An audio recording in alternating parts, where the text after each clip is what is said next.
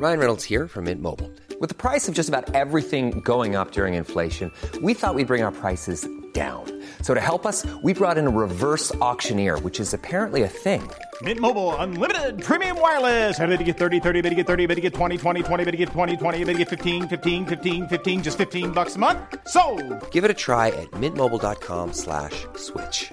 $45 upfront for three months plus taxes and fees. Promo for new customers for limited time. Unlimited more than 40 gigabytes per month. Slows. Full terms at mintmobile.com. Gobernancias Gastrolab, junto con Cascabel de la chef Lula Martín del Campo, 55840870. Experiencias Gastrolab arroba elheraldodemexico.com. Promoción válida hasta el 25 de mayo. Escucha la H. Heraldo Radio.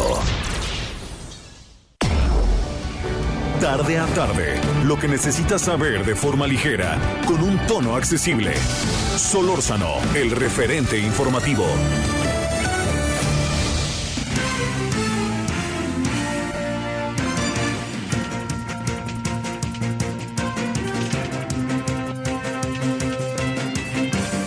Buenas tardes, 17 horas en la hora del centro. ¿Cómo le fue de fin de semana? Espero que haya, pues bueno, si, si está en estas nuevas rutinas que nos estamos construyendo, inventando, desarrollando, pues yo espero que, que haya podido salir un poco de ellas y que haya podido moverse un poquito ahí en, en su espacio y en su entorno a lo más que se pudiera, ¿no?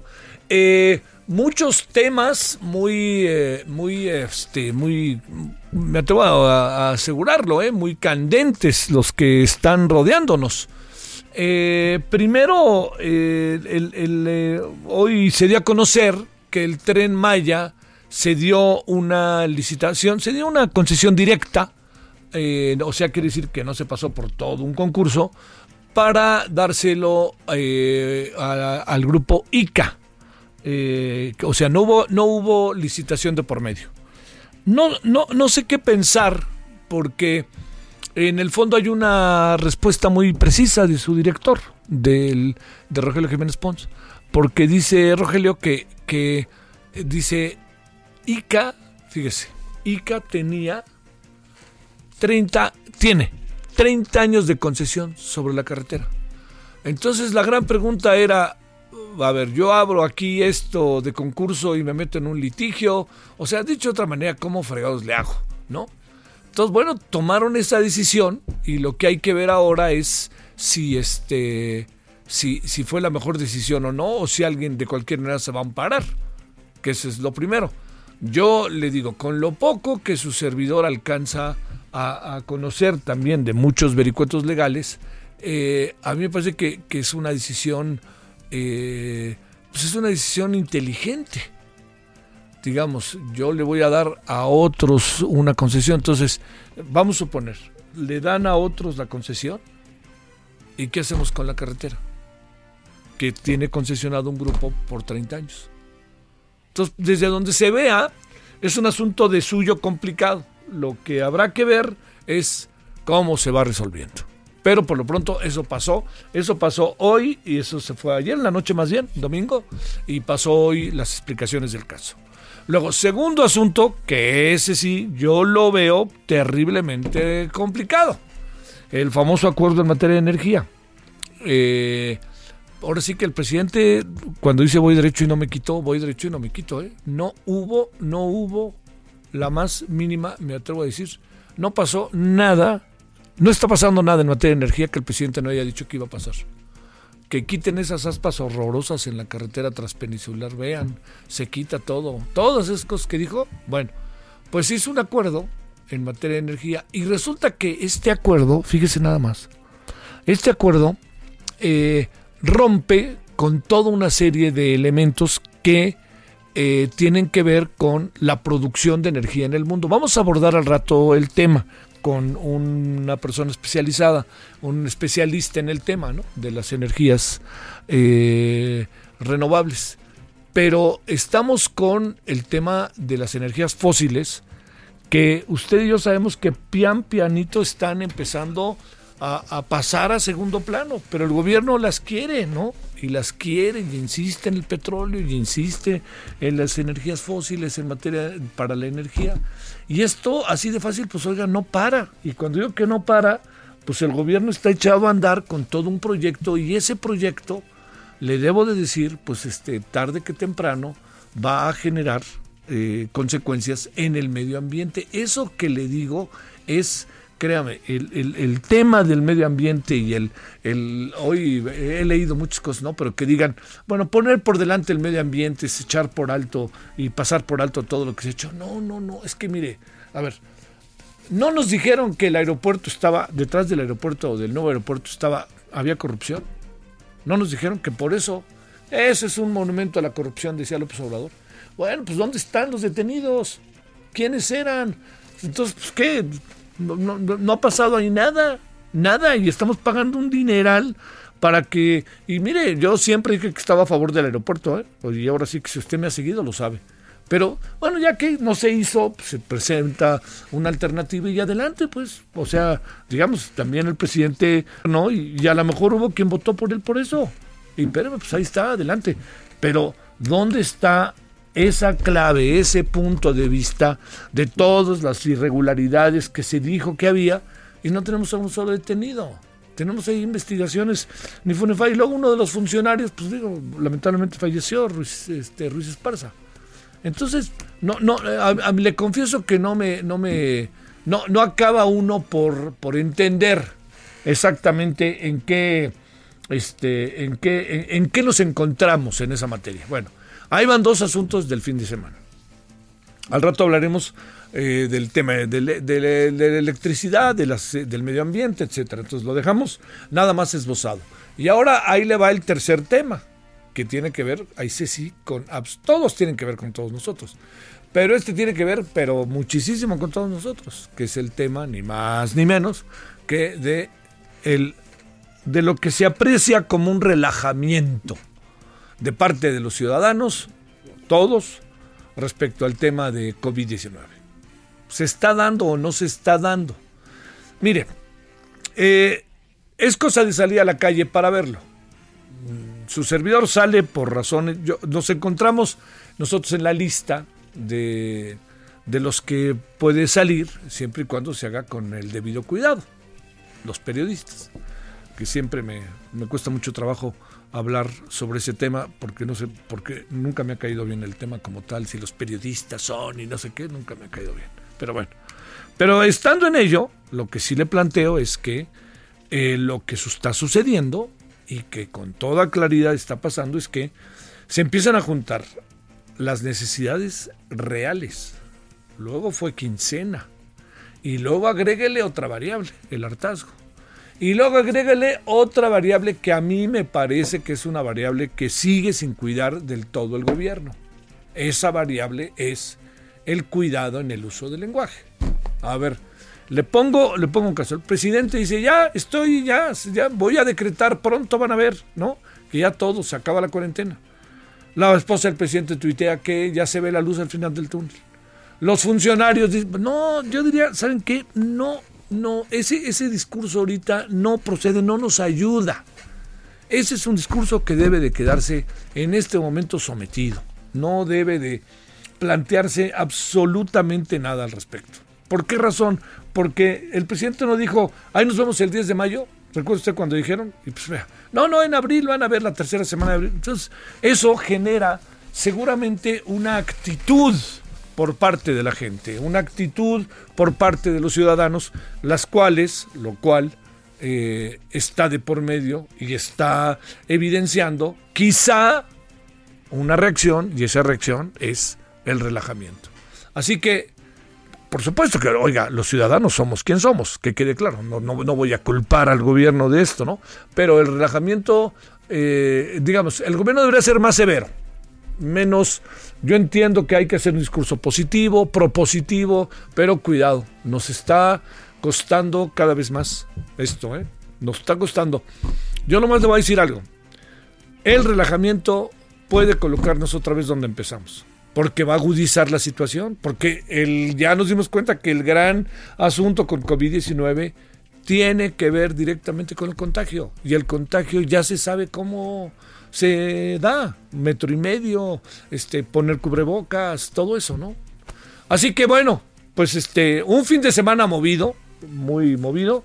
Volvió al fútbol en Alemania. Qué, qué difícil, ¿eh? Qué difícil va a ser para los futbolistas algunas cosas. Unos de plano no pudieron aguantarse y se dieron un beso, otros se abrazaron. Pues, pues, el problema está en, en que entra uno en una dinámica en donde, mientras no sea un hábito, uno tiene otras expresiones, ¿no? Pero las expresiones que hubo de los futbolistas pues, son muy difíciles de, pasar a segundo plano. Pero tengo la impresión, le digo, que la prueba fue superada, ¿eh? Tengo la impresión de que fue superada. Hoy corre el rumor, por cierto, aquí en México de que el torneo podría, este, así, simple y sencillamente, cancelarse. No había ni ganadores, no habría perdedores, no sería el Cruz Azul el campeón, se cancela y ahí nos vemos un poquito antes para empezar el siguiente torneo. Eso, eso está cada vez corriendo con mayor, este, con mayor eh, insistencia. Y para cerrarle, hoy la jefa de gobierno, también para que tenga usted de dónde estamos, pues dijo la jefa de gobierno que eh, el miércoles el plan de reapertura para la Ciudad de México. Bueno, yo digo que esperémonos, hombre, por favor. La verdad, que, yo entiendo, pues digo, espéreme, la mucha gente que tiene que salir, pero da la impresión de que de repente están empujando la salida, más que está llegando. Esa es la impresión. Bueno, oiga, ¿qué andamos? Le agradezco profundamente que esté con nosotros. Esta noche en el, en el eh, Heraldo Televisión, el canal 10, hay, eh, hay varios temas. Eh, vamos sobre todo a ver esto de echar a andar las industrias, ¿no? La industria automotriz y otras industrias que se van a echar a andar. Vamos a hablar con Alfonso Ramírez Cuellar, que tiene una propuesta que ha llamado mucho la atención, que si se mide la pobreza, ¿por qué no medimos la riqueza? Entonces quiere decir que los del INEGI vayan a la casa de los Ricardos y que se metan y que vean a ver qué tienen, cuántas recámaras, cuántos, algo así. Hay que ver cómo la desarrolla. En la noche vamos a platicar con él, a ver qué plantea. Pero sí es cierto que para medir un país, no solamente se le mide la pobreza, se le mide la riqueza. Así que, ahora, ¿cómo se va a hacer? Ahí viene el otro asunto. Bueno, oiga, aquí andamos agradeciéndole entonces profundamente que esté con nosotros. Eh, cuidado con el relajamiento, sí hay muchos coches en la calle. ¿eh? Yo hoy vi muchos coches en la calle y gente caminando, así que, híjole, bueno, no alienten, no alienten la salida cuando todavía no han abierto la puerta. Bueno, vámonos con lo más importante. Solórzano, el referente informativo. Bueno, le voy contando a las 17 con 12 en este día, lunes 18 de mayo. Tras la, negativa de legisladores de diversas bancadas sobre el acuerdo de limitar la participación del sector privado en energías limpias, el presidente López Obrador, ¿sabe qué les dijo? Pues miren, si se van a amparar, ampares, están en su derecho, nosotros también, pero más bien lo que tienen que hacer es pedir disculpas ya que se excedieron. Bueno, el mandatario dijo que el Estado es el rector de las actividades del desarrollo nacional, por lo que se debe poner orden y lo seguirá haciendo. El presidente nacional de Morena, Alfonso Ramírez Cuellar, propuso que el INEGI, el Instituto Nacional de Estadística y Geografía, tenga la facultad constitucional de medir la riqueza del país, esto a través del patrimonio inmobiliario y financiero de cada mexicano. Serán nueve años los que Javier Duarte, el exgobernador de Veracruz, permanecerá en la cárcel. Un tribunal federal confirmó la sentencia impuesta desde 2018 por delitos de lavado de dinero y de asociación delictuosa. Hay que ver cuánto tiempo llevaba, ¿eh? también, eso no hay que perderlo de vista. Se le confiscaron 40 propiedades y le impuso una multa. ¿De cuánto cree? ¿Cuánto crees que le pusieron la multa a Javier Duarte? Tú dime, ¿cuánto crees? ¿5 millones? 58 mil pesos, así como la ve. Bueno, ICA, le decía, conseguirá sin licitación el tramo 4 del tren Maya. De acuerdo con Rogelio Jiménez Pons, secretario del Fondo Nacional del Turismo en 2008, esta empresa consiguió el total de las acciones del consorcio Maya. Este tramo correrá en Izamal a Cancún, por lo que cuenta con 257 kilómetros, tendrá tres estaciones, Cantunil, Chichen Itza y el Tinto Holbox. Que le quede claro, esta empresa consiguió el total de las acciones del consorcio Maya y que quede claro que tenía una concesión por 30 años. Bueno, a pesar, a pesar de los esfuerzos hechos por las autoridades mexicanas, sanitizar calles y mercados simple y sencillamente no sirve. ¿Quién lo dijo? La Organización Mundial de la Salud, de acuerdo con un reporte oficial. La organización no recomienda rociar o fumigar los espacios exteriores, pues además de ser poco eficaz, podría ser peligroso para la salud de las personas. O sea, todas las personas que se enojaron y que salieron a las calles para decir que no la sanitizaron, pues acabaron teniendo razón, ¿eh? Acabaron teniendo razón. Bueno, le cuento que durante la séptima tercera Asamblea Mundial de la Salud de la OMS, el presidente chino Xi Jinping aseguró que en caso de tener éxito las vacunas de su país estarán disponibles para todo el mundo con el fin de hacer un bien público. La Asociación Mexicana de Afores estima que debido a la crisis sanitaria y económica, más de medio millón de personas solicitarán el retiro de su ahorro para el retiro. Bernardo González, presidente de la, de la Amafore, confirmó que el incremento, que al momento, perdóneme, eh, confirmó que al momento las solicitudes de retiro parcial por desempleo aumentaron, se incrementaron por en 40% y se han entregado más de 5 milloncitos de pesos. De acuerdo con los datos más recientes de la Secretaría de Salud, en México hay 49.219 casos confirmados acumulados de personas con coronavirus. Se registran 11.105 confirmados activos y 95.568 acumulados. Eh, por otro lado, 5.177 personas han fallecido y 172.294 estudiadas. Ya suman más de 1.765.000 personas recuperadas del COVID-19 en todo el mundo. Es una buena noticia, como siempre lo digo. Mientras que el número de contagios acumulados desde que inició el brote a mediados de, diciembre es de 4.782.000 casos. El número de fallecidos, 317.565 personas. La Secretaría de Seguridad Protección Ciudadana informó que con corte este domingo 17 de mayo, o sea, si ayer, se tienen confirmados 10 casos de COVID-19 en cuatro penales federales. Detalló que tres de los casos son de personas privadas de su libertad y cuatro servidores públicos del Centro Federal de Readaptación Civil, Social, rectifico, social de Puente Grande, esto allá en el en el estado de Jalisco. El gobernador de Tamaulipas, Francisco García Cabeza de Vaca, sostuvo que las disposiciones del gobierno federal sobre la nueva normalidad han generado confusión y pueden generar un incremento en los casos de coronavirus. Otra voz al respecto. ¿eh? Es por ello que los gobiernos estatales de Durango, Coahuila, Nuevo León, Tamaulipas, Michoacán, Colima, Jalisco definirán por separado las condiciones de fecha para la reanudación de sus actividades. En Chihuahua, en su rueda de prensa diaria vía Facebook, el gobernador Javier Corral Jurado mencionó que el regreso a la nueva normalidad será escalonado y regionalizado. Además dijo que serán dirigidas por el Consejo General de Salubridad y el Consejo Estatal de Salud en Durango. En Durango hay hoy 18 de mayo se han estudiado 1.432 casos que cumplen con la definición operacional del COVID-19, de los cuales se han registrado confirmados ya 161 casos positivos, registrándose entre ellos, por cierto, 23 defunciones, fíjese, resultando 1.139 pruebas negativas y quedando 132 casos en espera de resultados. En Tijuana, Baja California, autoridades federales y estatales anunciaron que entran en función, en funcionamiento, más unidades médicas para atender la pandemia. El gobernador de Nayarit difundió la estrategia Nayarit mano a mano, mano con mano, que busca la reactivación económica a partir del primero de junio, destinando recursos económicos a los sectores agrícola, infraestructura, turismo y servicio a través de cinco programas tendientes a recuperar empleos y mejorar la capacidad local adquisitiva. Bueno, confirma la policía, eh, esto es un asunto ahí muy extraño, fíjese, una mujer, una joven futbolista, eh, se suicidó en San Luis Potosí, jugaba con el Atlético San Luis.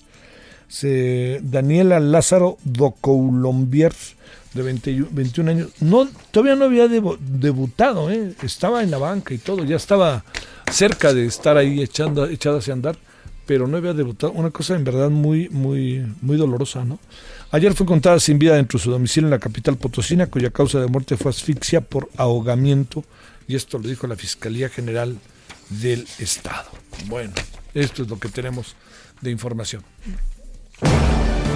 Solórzano, el referente informativo.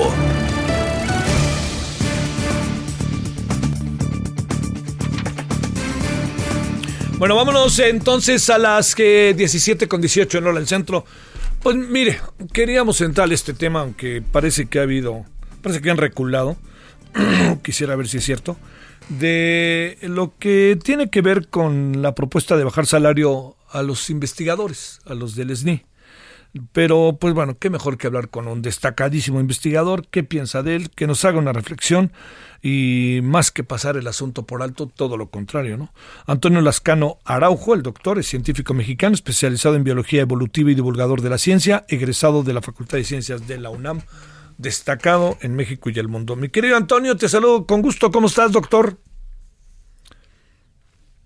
A ver, si me estás escuchando por ahí. Este, no. Sí, a ver qué pasó. A ver, no, no, no, no lo tengo, si lo tengo, no lo tengo, si lo tengo. Ahí andamos en eso. A ver, este, ahí se oyó un ruidito, no sé si ya, ya quitaron el Bendix, ¿no? Este, siempre se dice eso, ¿no? Bueno, a ver, ahí me escuchas, Toño. Te escucho muy bien. Oh, muchas gracias. ¿Cómo estás, doctor? Bien, este, un poco un poco preocupado por este empeño del gobierno en decir que ya podemos regresar cuando yo creo que la situación es bastante incierta, ¿no? Sí, sí, sí. Oye, y además, no sé, man, palabra, digo, este proceso también de relajamiento, lo que nos decía un colega tuyo, dice, pues tiene que ver cómo es la gente, cómo somos, etcétera, pero también en otra cosa, ¿no? Que tiene, tiene que ver con, con una reinterpretación que se hace del discurso oficial, ¿no? Por una parte, por una parte, pero por otro lado, eh, mira, es evidente. ¿Tú me escuchas bien? Yo te escucho muy bien, yo te escucho muy bien.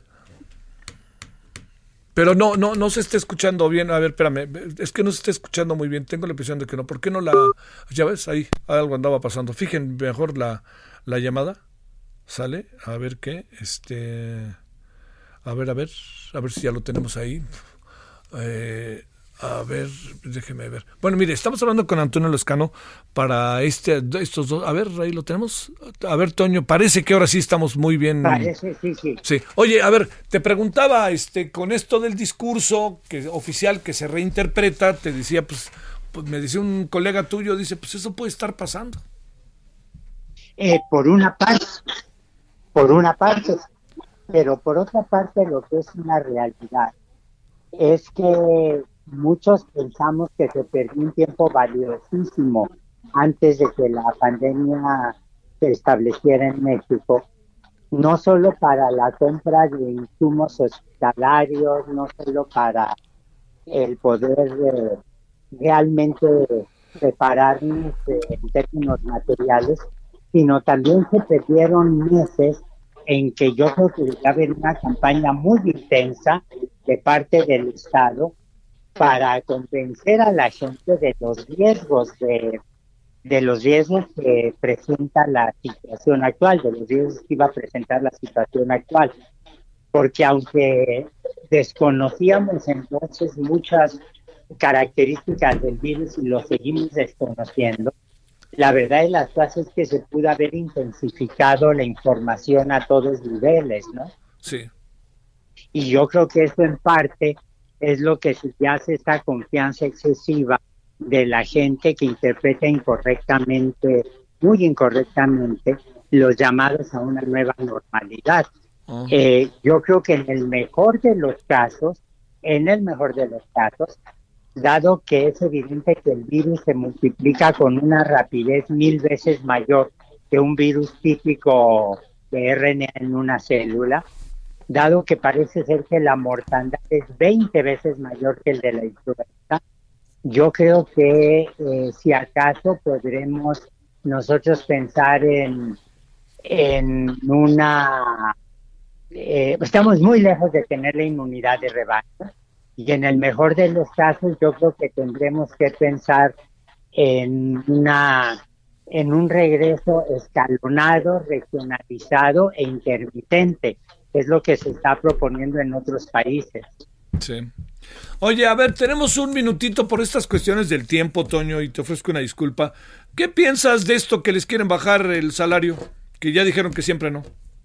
Bueno, yo creo que fue una demostración adicional del empeño de la doctora Álvarez Rull en hacer ridículos, porque evidentemente eh, de una forma muy autoritaria pensó que iba a imponer una decisión o iba a convencer a los investigadores de que lo hicieran y no se dio cuenta que en realidad la gente de las universidades, de las instituciones de investigación superior, de, del mundo académico, llevamos meses ayudando de muchas formas, no solo económicamente, sino con campañas de divulgación, con preparación de pruebas, con desarrollo de ventiladores y realmente demostró que le gusta llegar tarde a todo, ¿no?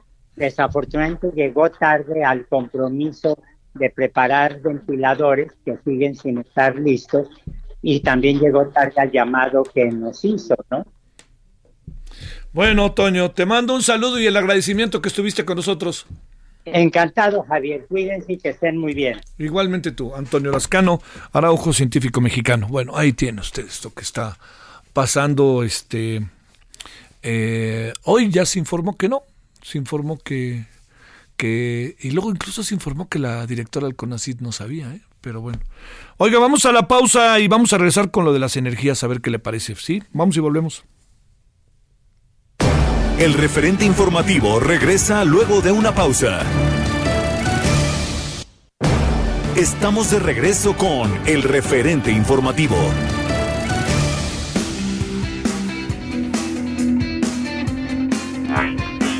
¿Qué tal amigos? Muy buenas tardes, qué gusto saludarlos. Y saben, está comprobado que el 20% de los contagios por coronavirus viene de la suela de los zapatos de personas que llegan del exterior y entran al domicilio. Para eso nos va a platicar Adri Rivera Melo de un producto maravilloso para limpiarnos la suela de los zapatos. Adri, adelante. Es correcto, mi querida Moni, como bien lo mencionas, el producto que tenemos que ofrecerles a todos nuestros amigos es el tapete esterilizante, porque como bien dices, hay muchas personas que llegan del exterior, que vienen de la calle y desafortunadamente ha habido ya muchos contagios eh, por la suela de los zapatos. De hecho, España, España fue uno de los países más afectados por este tipo de contagio y desarrollaron este tapete esterilizador que se utiliza en hospitales y elimina el 99% de virus, de bacterias, pero principalmente el COVID-19. Y además es muy sencillo de utilizar. Hay que vertir el líquido esterilizador y colocar los pies durante unos 15 o unos 30 segundos, ¿verdad? Limpiarse bien los zapatos. Y este tapete viene con un líquido que es suficiente, que alcanza aproximadamente para unos dos meses de uso. Su diseño es individual y esto, lógicamente, pues mejora su, su acción. Y tenemos una gran promoción, Moni, para todos nuestros amigos que nos están escuchando en estos momentos. Si llaman en este momento al 800 23 mil, es correcto, 800 23 mil, tenemos precio de lanzamiento y si pagan con tarjeta bancaria van a recibir gratis un esterilizador quirúrgico en aerosol que es ideal para esterilizar el celular, la bolsa, el mouse, la computadora y también es muy importante hacerles hincapié de que pueden visitar hospitalar.mx porque Novirsa es la única compañía con productos de nivel hospitalario y no de uso doméstico, Moni. Eso es muy importante para que no se dejen engañar. Claro. Nuevamente el número, Adri. Claro que sí, es el 800 23 mil. Muy bien. Gracias, gracias, Adri. Y bueno, nosotros regresamos con Javier Solórzano en el referente informativo. Muchas gracias, Adri. Hasta luego. Solórzano, el referente informativo.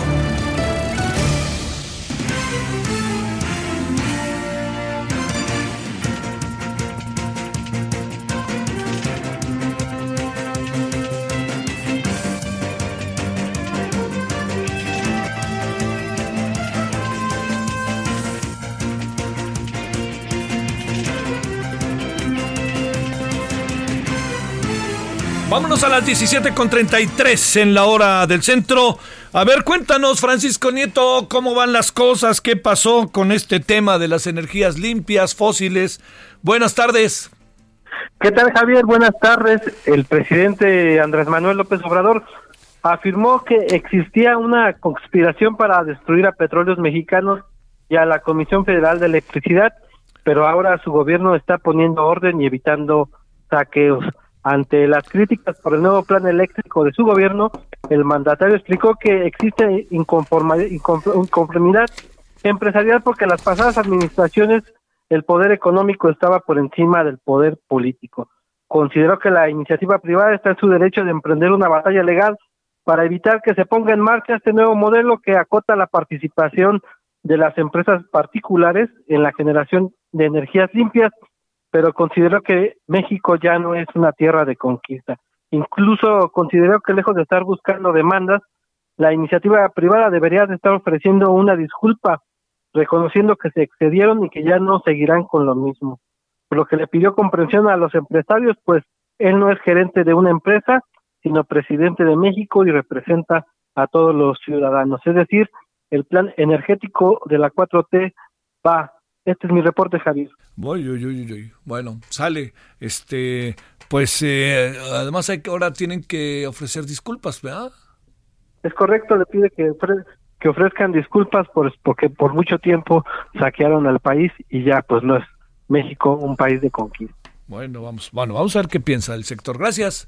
Gracias. Vamos a ver qué piensa el sector, ¿no? El, sector, el sector de la, la, Asociación Mexicana de Energía Eólica y la Asociación Mexicana de Energía este de, energía eh, solar. Eh, es un tema, créame, profundamente delicado. No es un asunto tan sencillo.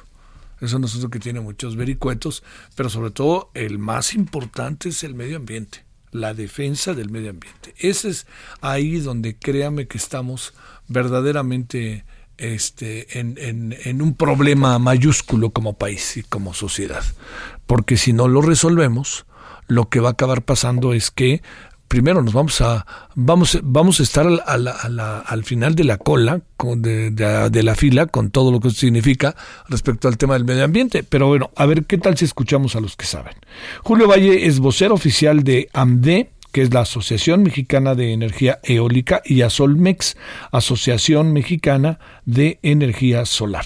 Julio, de nuevo, gracias. ¿Cómo has estado? Buenas tardes. Hola Javier, buenas tardes. Gusto de saludarte nuevamente. Eh, ¿Tienen que ofrecer disculpas o, como decía hoy el presidente o cómo ves el asunto para ir desglosándolo? Pues mira, no lo escuché en vivo, sí es, este, me han estado recordando que algo así dijo el presidente de la mañana. Me parece que hay un error por parte de los asesores en, recomendarle que haga ese tipo de comentarios. Pero creo que eh, el punto es muy claro, ¿no? Eh, el, la instrumentación de este tipo de medidas ha generado un, un, ruido innecesario en el ambiente. Este, estamos preocupados en la industria, pero también están preocupados los cuerpos diplomáticos, los inversionistas, los bancos, eh, autoridades locales e internacionales. Mm. Y claramente tiene que ver con el, el, amplio impacto que una medida de esta naturaleza podría tener en el mercado eléctrico, ¿no? Díjole, este, a ver, eh, ¿qué, ¿qué, es lo que significa esto? Primero, que das por muerto, porque se abre un espacio para las energías, este, eh, para las energías renovables, ¿eh? Este, según leí el texto. Pero me refiero, ¿Qué, ¿Qué, es, ¿Qué es lo que está pasando? ¿Qué es lo que pasaría? Bueno, más bien, ¿qué es lo que quiere el gobierno que pase con la decisión que tomó del acuerdo? Pues mira, la decisión que toma con el acuerdo, ¿no? Y la instrumentación de ese acuerdo, como lo están planteando, está buscando cambiar las reglas existentes del juego sin irse por la vía legislativa y eh, adecuar el marco para favorecer a la Comisión Federal de Electricidad, discriminando particularmente a las fuentes renovables, pero generando un impacto este, en todas las plantas privadas en el sector eléctrico al introducir variables arbitrarias que puedan meter plantas adicionales que no estén sujetas a la competencia y que muy probablemente se trata de plantas que queman combustibles pesados y, que van a tener un impacto económico además de, de la salud pública y el medio ambiente. ¿Va a haber muchas o ya sabes de que haya amparos? Pues he estado escuchando noticias en diversas fuentes de que se han venido presentando amparos y que hoy se han otorgado algunas suspensiones. Sí. Creemos que es una noticia muy positiva, ¿no? Y es por eso que, que, pues, que confiamos, ¿no? En, en, el Poder Judicial y en la separación de poderes en el, en, en el país, porque al final nos está dejando ver que los jueces coinciden en que se identifican riesgos de impactos irreversibles que por lo tanto se tiene que este, resolver a partir de este tipo de medidas de suspensión. Ah. Oye, a ver Julio, eh, en cuanto a medio ambiente, ¿esto qué significa? En cuanto a medio ambiente, esto significa que primero vas a limitar el potencial de generar más energía con fuentes renovables, ¿no? Entonces vas a vas a tener menos capacidad de mitigar las emisiones de gases de efecto invernadero y el cambio climático que México ocasiona a nivel global, pero también a nivel local y regional, lo que estaría sucediendo es que vas a contaminar eh, tanto las poblaciones cercanas como poblaciones en países vecinos por la quema de combustibles, eh, digamos que puede ser el caso del combustóleo o del diésel mexicano, que tienen altos contenidos de azufre, que no podrían quemarse en, bajo otro tipo de condiciones y que esta medida les estaría dando ese trato preferencial para la operación en el sector eléctrico. Oye, eh, eh, ¿por, ¿por, qué se plantea que a lo mejor la gente tiene que pagar más de lo que estaba pagando ante una medida de esta naturaleza? Pues tiene que ver un poco con este nuevo esquema de, centrales este, que no compiten, ¿no? Sí. Están identificándolas y, y, planteándolas como centrales que no se van a no se van a descartar por méritos económicos, sino que van a operar sí o sí. Y esto evidentemente va a traer un, un costo adicional al sistema eléctrico. O sea, toda la generación en México eh, tiene un precio, cada tecnología tiene un precio diferenciado y si tú quemas diésel, combustóleo en lugar de gas natural o renovables, lo que vas a estar viendo es que los costos asociados a los combustibles empiezan a encarecer la mezcla total de la electricidad. si ah, tuviéramos un sistema 100% renovable, lo que estaríamos hablando es que no tendría costos variables, porque no hay combustibles de por medio y los costos de operación son prácticamente cero. Pero en la medida que tienes combustibles y que los combustibles son más caros, entonces el, el impacto en la tarifa final se iría reflejando poco a poco. Primero, porque no hay competencia, eh, y eso evidentemente pues, se refleja en precios menos atractivos para los consumidores, pero por el otro lado, porque las tecnologías que estarías utilizando son más costosas. Eh, sí, pues sí, y además este, no renovables. Y no renovables, sí. A ver, una, un, un asunto ahí. Eh, ¿Ves ¿Ves algo en esto? ¿Ves que pueda cambiar esto? ¿O, te parece? Porque también dice, eh, a ver, yo quisiera interpretar el tema de los términos de la disculpa, es decir, que se han aprovechado de la manera más brutal de todo esto y que han, este, ahora sí que han, este, ¿cómo se dice? Han, se están acabando la gallina de los huevos de oro y son los empresarios los que lo han hecho. Eso es lo que acaba uno entendiendo. Pues mira, es, siempre es fácil señalar a alguien diferente para achacarle los problemas que estás viendo enfrente. ¿no? Entonces, creo que hay un análisis profundo que no se ha revelado de cuáles son las causas y motivaciones reales de esto. Claramente no tiene que ver con las tecnologías renovables, ni tiene que ver con que haya este, muchos inversionistas en el sector. La realidad es que hay muchos inversionistas en el sector porque el Estado no tenía la capacidad de inversión para afrontar las necesidades de crecimiento de la demanda en México. Entonces, claramente que esto lo podría resolver el Estado y lo hubiera hecho o lo haría si invirtiera intensivamente lo que debe hacer, ¿no?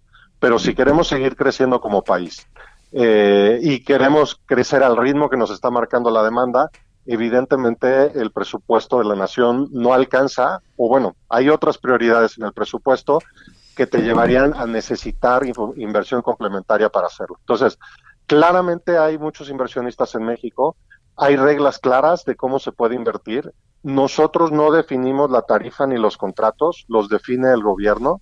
Entonces, claramente aquí nosotros no estamos haciendo un, trato eh, desleal o leonino, como, como puedan este, denominarlo, sino al final nosotros estamos siguiendo las reglas del juego, del juego que ellos establecieron este, Eh, las causas de carácter político que pueda haber detrás de ello, las, me imagino que las atienden, las ven, las analizan, ¿no? ¿O no, Julio?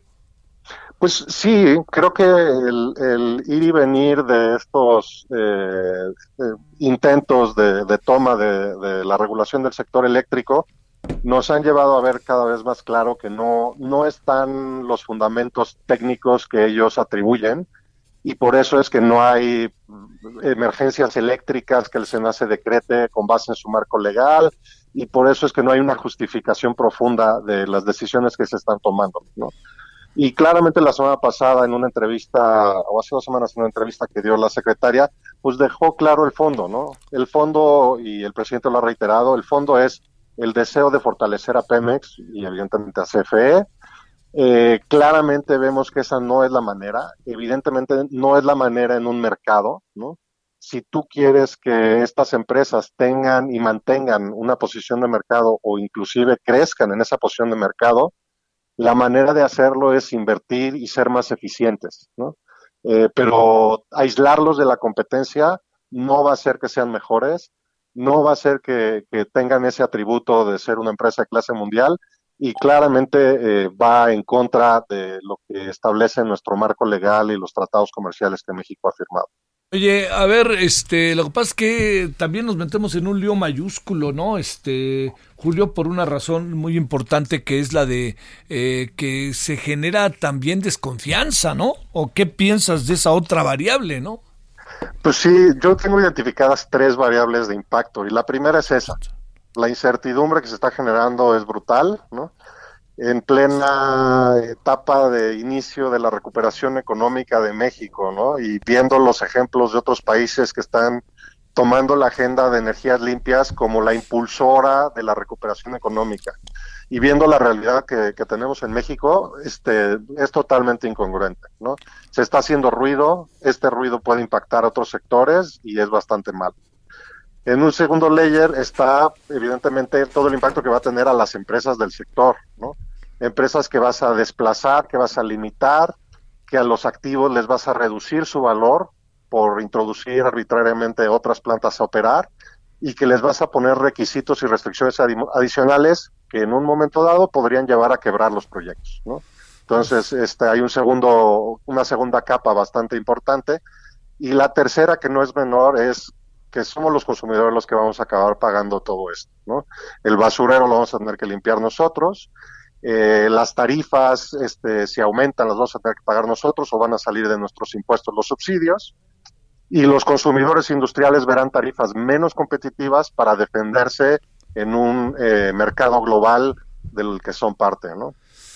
Ay, híjole, híjole, híjole. Además, ¿sabes qué? La, la reacción del presidente termina por ser, en verdad, este, como muy echada para adelante, ¿no? Poco, o sea, pues están en su derecho que hagan lo que quieran, pero ni siquiera pues les acabaron avisando.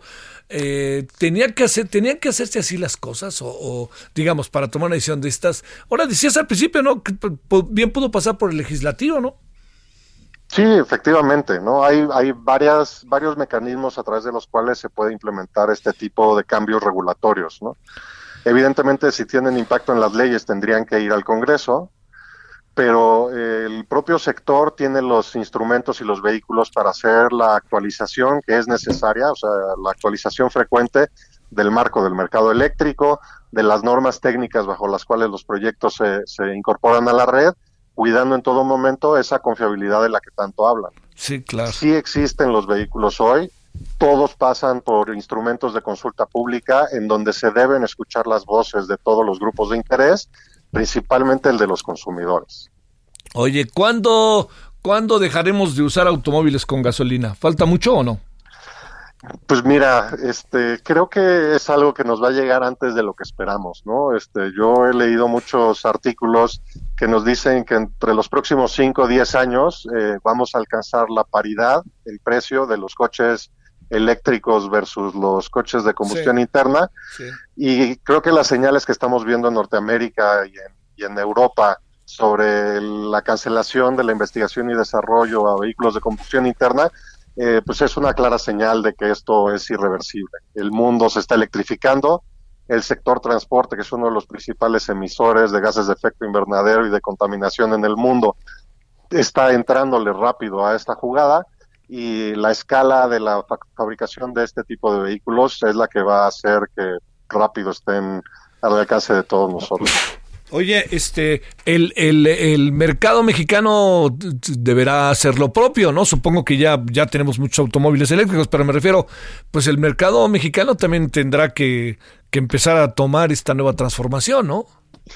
Sí, yo creo que esto no necesariamente va a ser comandado o dirigido por el gobierno. Yo creo que la economía está y estará llevando a las, a las, a las armadoras en México a ir actualizándose, a ir eh, reemplazando las flotas de vehículos que están fabricando en México por vehículos híbridos y eléctricos. Y esto es una realidad que va a ir sucediendo este, en el muy corto plazo. Bueno, Julio, pues este tendrás tus batallas, tendrá el sector sus batallas a partir de ya, ¿no? Con, con los tribunales, supongo. Sí, eh, como te comentaba, afortunadamente hoy tuvimos noticias positivas, ¿no? De los primeros amparos que se han ido presentando por el acuerdo del SENACE de hace un par de semanas, eh, del que te platiqué en una llamada anterior.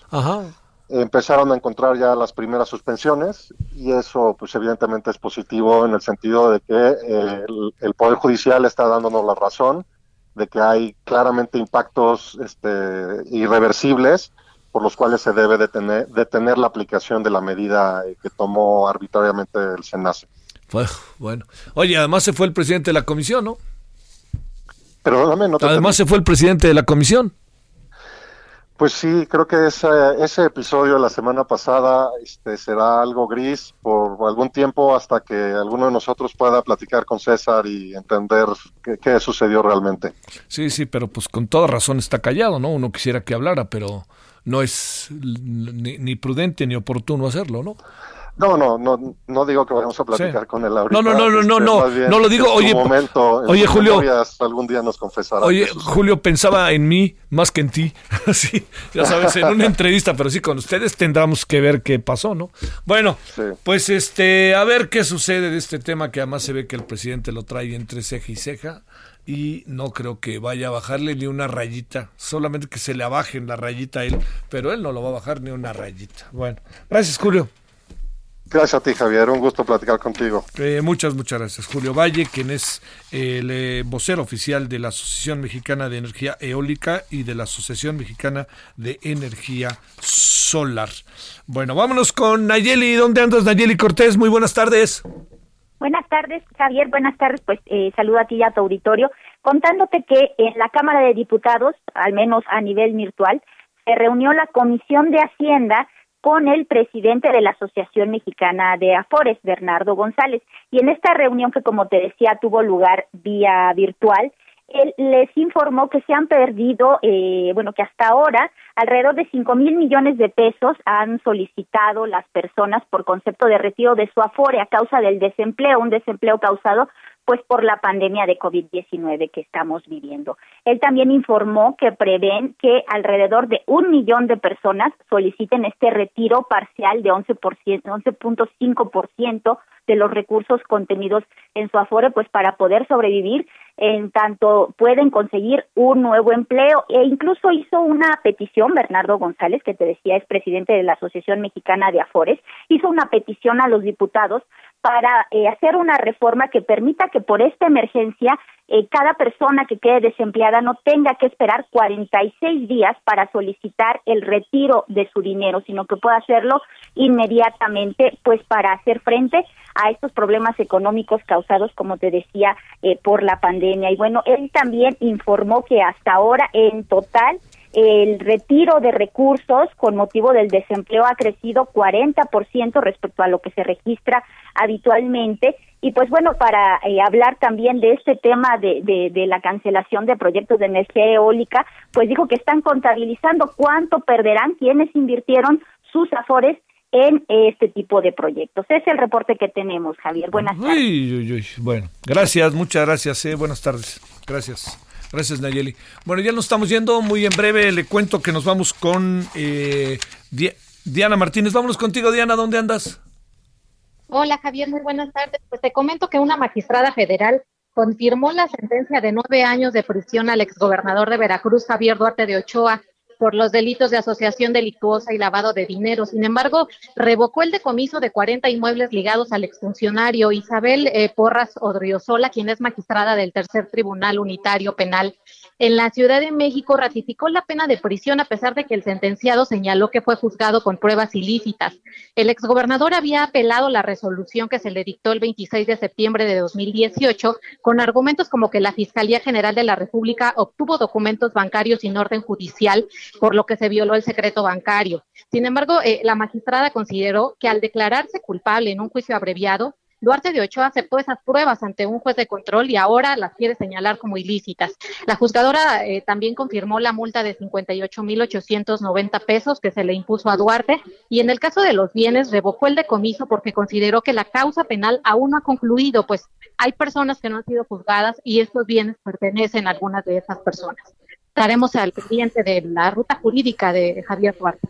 Oye, ¿Cuántos años le faltan en caso de que se ratifique la sentencia?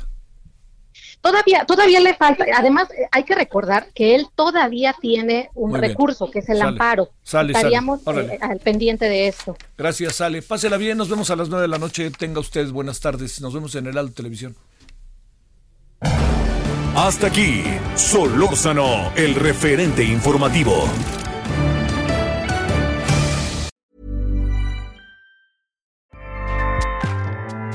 ACAST powers the world's best podcasts. Here's a show that we recommend. The Real Housewives is a guilty pleasure for most, but if you're looking to not feel guilty about that pleasure, tune in to Everything Iconic with me, Danny Pellegrino, where I break down all the messy moments and behind the scenes antics of Bravo's popular franchise. And on Everything Iconic, I also interview celebrity guests like Kelly Ripa, Kiki Palmer, Drew Barrymore, Cameron Diaz, and more about their guilty pleasures, their past work, and so much more. So if you're pop culture obsessed and find yourself watching way too much reality TV like me, tune in to Everything Iconic with Danny Pellegrino wherever you listen to podcasts. ACAST helps creators launch, grow, and monetize their podcasts everywhere. ACAST.com.